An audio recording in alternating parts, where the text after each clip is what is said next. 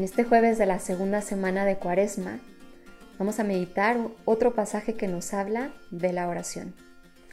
En el nombre del Padre y del Hijo y del Espíritu Santo. Amén. Ven Espíritu Santo, tú que eres el gran Maestro de oración, tú que eres el Espíritu mismo de Jesús, del Padre y mío, ven en este momento a guiar mi oración, a poner las palabras que tú me quieres inspirar y que más me van a unir a ti.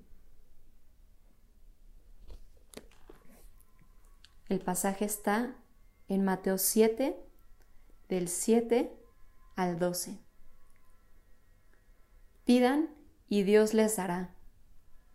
Busquen y encontrarán. Llamen y Dios les abrirá. Porque todo el que pide, recibe. El que busca, encuentra. Y al que llama, Dios le abre. ¿Quién de ustedes, si su hijo le pide pan, le da una piedra? ¿O si le pide un pez, le da una serpiente? Pues si ustedes, que son malos, saben dar cosas buenas a sus hijos, ¿cuánto más su Padre del cielo dará cosas buenas a los que se las pidan. Así pues, traten a los demás como ustedes quieran que ellos los traten, porque en esto consisten la ley y los profetas. Hace dos días meditábamos en el Padre Nuestro y aquí Jesús nos vuelve a hablar del Padre, de ese Padre que está para atendernos en nuestras necesidades, y a quien le podemos pedir con confianza. ¿Cuántas veces en nuestra oración le pedimos a Dios con angustia, con súplica, con ansiedad, con deseo firme de que nos dé eso que le estamos pidiendo porque eso es lo que queremos? Y caemos en una gran mentira, que es controlar a Dios de alguna forma. Creemos que porque se lo pedimos así, así nos lo tiene que dar y así nos lo va a dar. ¿Y cuál es la invitación de Jesús? A pedir, pero pedir confiando en que el Padre que es bueno nos va a dar cosas buenas. Muchas veces nuestra petición va como con algo de, de posesión, de deseo de aferrarnos a eso que pedimos. Y no hay nada más contrario a, tener esta confianza filial que aferrarnos a una visión corta de las cosas. Muchas veces Dios nos quiere abrir todo un horizonte, todo un campo en nuestras vidas. Y a veces nosotros nos quedamos con visiones cortas de cosas que queremos. Pero eso que queremos es realmente lo que Dios quiere para nosotros. De verdad nos lleva a ser a sentirnos, a sabernos más hijos de Dios. De verdad, eso nos va a llevar más al cielo.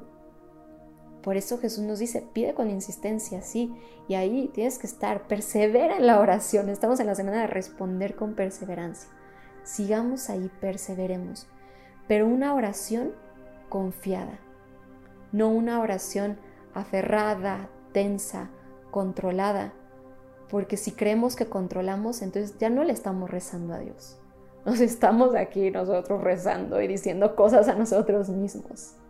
La oración tiene que dar campo y tiene que ser algo tan abierto que permita a Dios que nos responda como Él quiere, no como nosotros queremos. No somos Dios, Dios es Dios. Y esto que suena tan básico, tan simple, tan obvio, que yo no soy Dios, tú no eres Dios, ¿cuánto ayuda a repetirnoslo, no?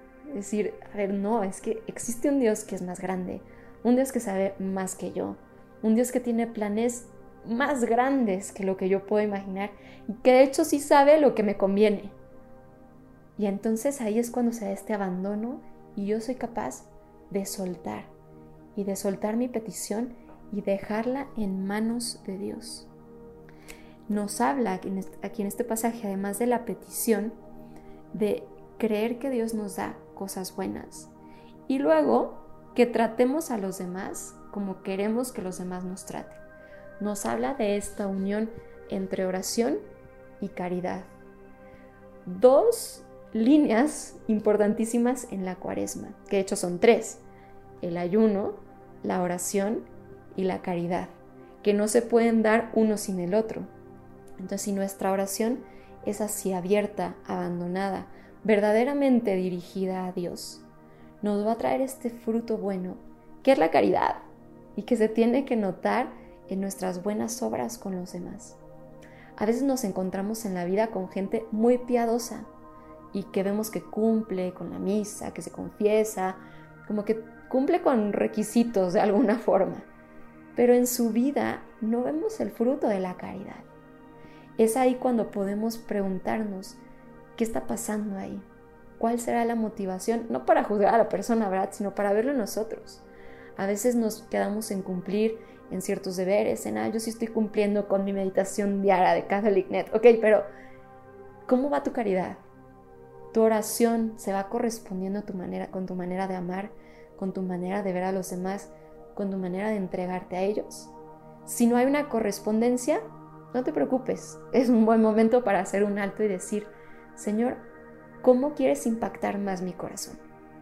Para que mi vida, para que mis obras den testimonio de ti. Y a lo mejor ahí Dios ajusta alguna motivación, ajusta algo que algo a lo que te hayas aferrado, algo a lo que estabas como muy fijado y que solo querías eso. Bueno, deja que Dios te ajuste para que tengas esta oración humilde, confiada, y entonces vendrá esa caridad con todos.